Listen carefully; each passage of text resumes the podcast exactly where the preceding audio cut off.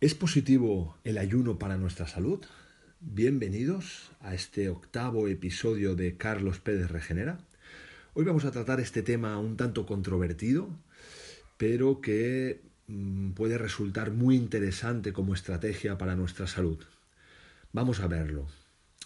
Vamos a recapitular para podernos adentrar en el, en el ayuno. Vamos a recapitular cosas que ya hemos ido tratando en episodios anteriores. Y así nos va a dar un poco de base y de información y conocimiento para poder entenderlo de forma más favorable. Bien, hay un episodio que es el episodio 5 en el que hablábamos del ejercicio físico con la barriga vacía y ahí dejábamos claro eh, estos dos estados corporales, en los que estos dos estados energéticos en los, que, en los que se puede encontrar nuestro cuerpo. Decíamos el estado de ingesta, es como si el mundo se detuviera cuando comemos, donde eh, se orquesta nuestro cuerpo por tal de almacenar toda esa energía, la insulina sube, iniciamos todo el proceso digestivo llevando gran parte de la sangre a nivel del intestino, eh, aparece toda una eh, activación del sistema vegetativo, decíamos, parasimpático, aquel que tiene que ver con el sueño, es decir, es, el cuerpo se detiene para almacenar, estado de ingesta.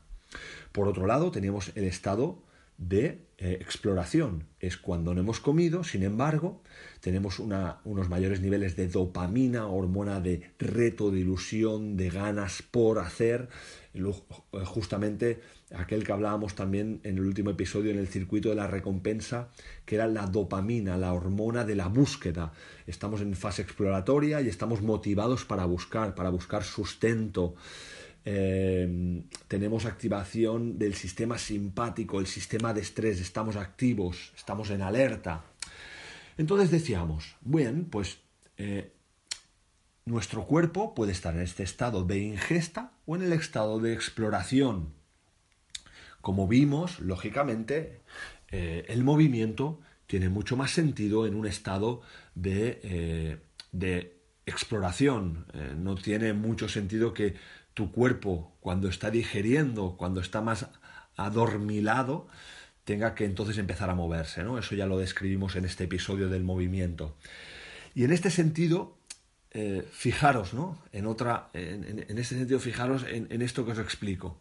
Imaginaros que entonces nos levantamos a las 8 y ingesta comemos, estado de ingesta, a media mañana volvemos a comer, a la una volvemos a comer, a las 5 de la tarde volvemos a comer, a las 8 cenamos, incluso a las 10 o a las 11 antes de irnos a dormir volvemos a comer. Nos pasamos todo el día en un estado de ingesta.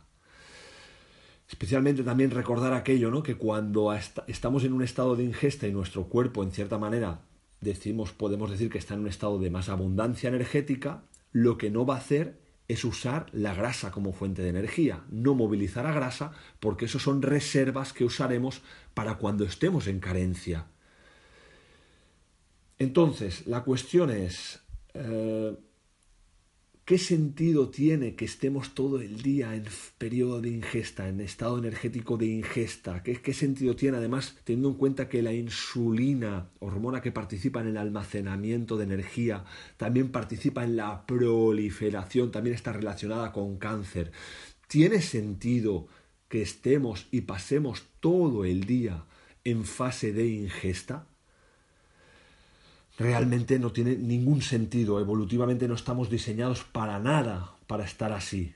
Eh, de hecho, en la evolución eh, lo que hemos tenido que soportar es justamente estados de carencia y nuestro cuerpo está altamente, diseñado para estar en situaciones de carencia. Aquí hay un autor, el, el doctor Chakrabarti, que plantea precisamente este binomio y dice, eh, dice activity famine, es decir, muévete con la barriga vacía.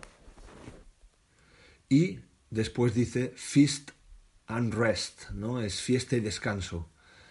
Eh, entonces es muévete con la barriga vacía y después, cuando llegue el momento de comer, es el momento de la fiesta y del descanso.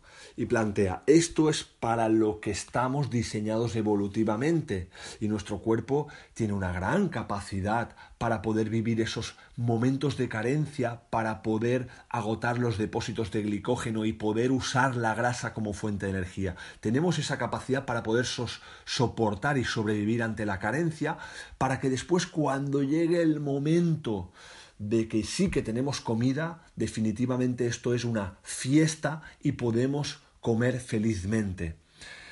En este sentido, también en el último, en el último podcast que grabé, en el 7, cuando hablamos de la felicidad, del circuito de la recompensa, precisamente se trata de eso, ¿verdad? Se trata de, de si tú eh, simulas estas situaciones de carencia, te van a permitir después cuando tienes una buena elección en tu estilo de vida, poder recompensarte naturalmente, comiendo con hambre, bebiendo con sed, generando situaciones donde se acercan mucho a estos momentos de felicidad. Entonces, en ese sentido, estamos usando palabras clave en lo que os estoy describiendo en estos momentos, ¿no? Como son la abundancia, la carencia, insistimos cómo nuestro cuerpo desde la evolución ha estado diseñado precisamente para eso, para vivir situaciones de carencia y poder disfrutar cuando conseguimos finalmente la recompensa.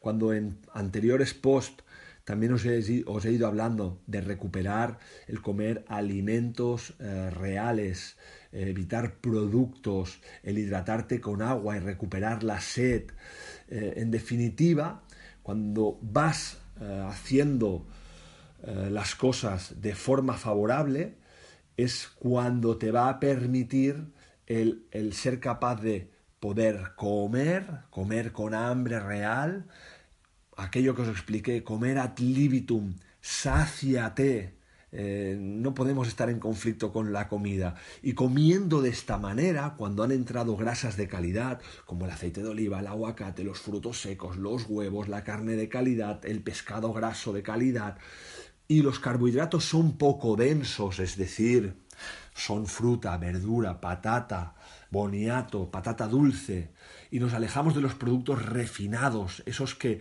los comemos y al cabo de dos horas nos inducen a volver a tener hambre, pero es un hambre hedónica, es un hambre de, ganas de picar. Cuando vamos comiendo estos alimentos, como somos capaces de alcanzar cada vez más, y vemos cómo somos capaces de pasar de eso que digo, más horas de una comida a la otra. Yo he desayunado alimentos de calidad para aquellos que tengan hambre, recordar en el, en, el, en el episodio 6 que hablamos de el desayuno, de cuánto de importante, entre comillas, era el desayuno. Entonces, en definitiva, tengo hambre por la mañana y he comido alimentos, he comido grasa de calidad, carbohidratos de calidad, evitando productos refinados y cómo soy capaz de aguantar cada vez más hasta la siguiente comida. Cada vez necesito menos volver a comer a media mañana. Eso implica que cada vez soy más capaz de aguantar de una comida a otra sin tener ningún tipo de problema, con mucha estabilidad energética. Esto se llama ir ganando flexibilidad metabólica. Eh, y alejarnos de esa rigidez metabólica que tiene que ver con es que como no coma cada dos, tres horas, como tengo que desayunar, tengo que comer a media mañana aunque sea un par de galletitas, porque si no no aguanto hasta la comida. Estoy, soy dependiente de la comida. Cuando yo tengo esa rigidez metabólica, eso es un claro marcador de pérdida de salud. Por lo tanto, como insisto, os he ido explicando en anteriores audios, recuperar el comer alimentos y veréis que cada vez más sois capaces de aguantar hasta la siguiente comida sin problema. Puedo desayunar, puedo aguantar y comer después al cabo de cuatro, cinco, seis, incluso siete, ocho horas sin problema y desde la comida hasta, hasta la cena, perdón, también sin ningún tipo de problema. Cuando vas ganando esta flexibilidad metabólica, hasta uno de los audios también lo explicamos, te puede pasar que un día y es un día, por ejemplo, de un fin de semana que tienes el día libre, puede pasar que te levantas, te vas a hacer ejercicio físico, si tienes sed te hidratas, has bebido agua, te vas a hacer ejercicio físico y cuando llegas a casa te han dado quizá a las 11 de la mañana.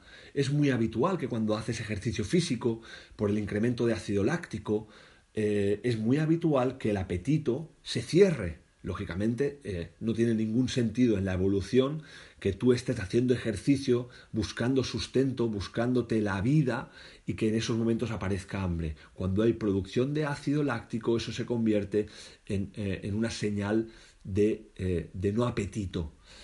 Entonces, en ese sentido, insisto, llegas a las 11, has hecho ejercicio, justo después del ejercicio no te apetece comer y tienes a la una, a la una y media una reunión familiar o de amigos y dices, bueno, pues lo que voy a hacer es esperarme hasta la una y media porque de verdad que ahora que ya he aprendido a comer con hambre real, voy a llegar a esa hora ah, con esta hambre que me encanta sentir para poder llegar ahí y disfrutar plenamente de la comida.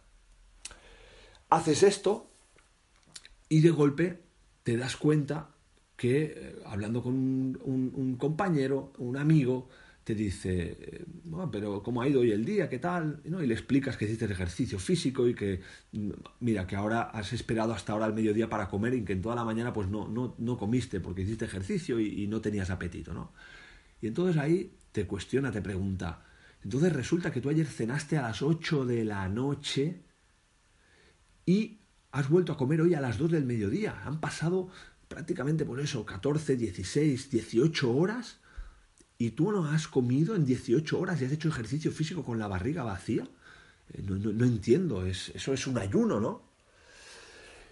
Y tú le dices, bueno, sí, pues es verdad, ahora que lo dices, efectivamente es un ayuno, pero no había ni caído en ello. Y este, bajo mi punto de vista, es el ayuno que resulta altamente interesante como estrategia eh, en nuestro día a día. Es decir, no empecéis por hacer un ayuno de buenas a primeras. Para mí no tiene ningún sentido coger y pasarte un día sin comer o dos días sin comer como si eso fuera una cosa aislada dentro de tu estilo de vida. No, tiene sentido.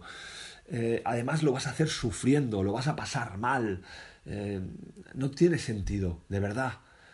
¿Qué tiene sentido? Tiene sentido que tú vayas adquiriendo esta flexibilidad metabólica por el hecho de empezar a cambiar tu forma de alimentarte, que vayas viendo que cada vez eres más capaz de aguantar de una comida a la otra sin ningún tipo de problema porque tienes más estabilidad energética, que uses el, el movimiento con la barriga vacía también como una estrategia justamente para poner a tu cuerpo en una situación de, carencia, de necesidad, donde le obligas a usar la grasa como fuente de energía, donde recuperas la hidratación en forma de agua como principal sustento de, hidratación, reduciendo claramente todas las bebidas azucaradas, cafés, eh, reduciendo, vaya, diría, bebidas azucaradas, eliminándolas eh, de forma prácticamente absoluta, teniendo en cuenta siempre aquello que explico de un 80-20. No hay nada prohibido, no es ninguna dieta, eh, no, no, no, no hay que estar eh, con el sentimiento de que jamás voy a hacer, voy a tomar una bebida azucarada. Si al final tú quieres beberte esa bebida el domingo, hazlo. Pero vas recuperando todo esto y progresivamente llegarás a esta situación en la que un día, también quizá a lo mejor has desayunado a las 9, tu trabajo, de tu trabajo sales a las 3 o a las 4 de la tarde, acabas comiendo con hambre y acabas de comer a las 5 y en cambio pues llegas a la noche y decides no comer porque no, no, no, no te apetece, has acabado de comer a las 5 de la tarde y tú te vas a dormir a las 10 de la noche y no te ha vuelto a aparecer el hambre para comer y te has saltado la cena. Pero lo has hecho, es un ayuno, efectivamente, pero lo has hecho desde un estilo de vida, desde eh, tenerlo ya integrado en tu día a día. Y cuando tú tienes estas, este ayuno, concretamente esto sería un ayuno intermitente, me salto alguna de las comidas del día. Cuando tú esto lo tienes integrado en tu día a día y saltarte una comida no te supone un esfuerzo significativo, porque te la vas a saltar, pero tú estás ocupado porque tienes tu trabajo, estás haciendo cosas y al final sabes que lo que eh, te va a generar es que vas a llegar a la comida Ah, con una felicidad absoluta, ¿no? con un hambre real que te va a hacer disfrutar perfectamente esa comida. No, la sufres, la, llevas de forma favorable. Así sí que es una forma eh, bajo mi punto de vista, óptima de incorporar el ayuno en nuestros días. En definitiva, em, es algo que, que, es otra estrategia justamente para generar esto, eh, el generarnos necesidad, el generarnos carencia. Podemos decir que la abundancia nos enferma, la abundancia nos enferma y en los países desarrollados desencadenamos muchas patologías derivadas de la abundancia, del el, comer con una frecuencia muy elevada. La abundancia nos lleva a que no tenga ningún tipo de sentido el movimiento, nos lleva al sedentarismo, nos lleva a procesos inflamatorios de bajo grado que van a desencadenar patologías muy asociadas a nuestra sociedad, obesidad, diabetes tipo 2, patología cardiovascular, cerebrovascular, neurodegeneración, cáncer, patologías autoinmunitarias. Entonces, eh, claramente, ¿para qué sirve esto? Para generar una situación de carencia, a pesar de que estemos en el siglo XXI, de que tengamos todos los avances, de que tengamos a nuestra disposición todo aquello que queramos.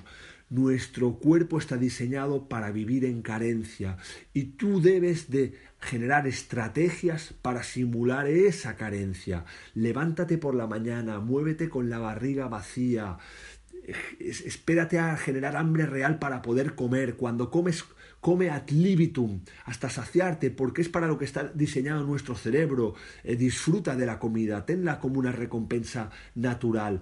No, no luches con la comida y come alimentos que te permitirán saciarte y que serás capaz de eh, esperarte todas las horas que hagan falta para volver a sentir esa misma hambre y verás que te harán falta mínimo siete, ocho, nueve horas.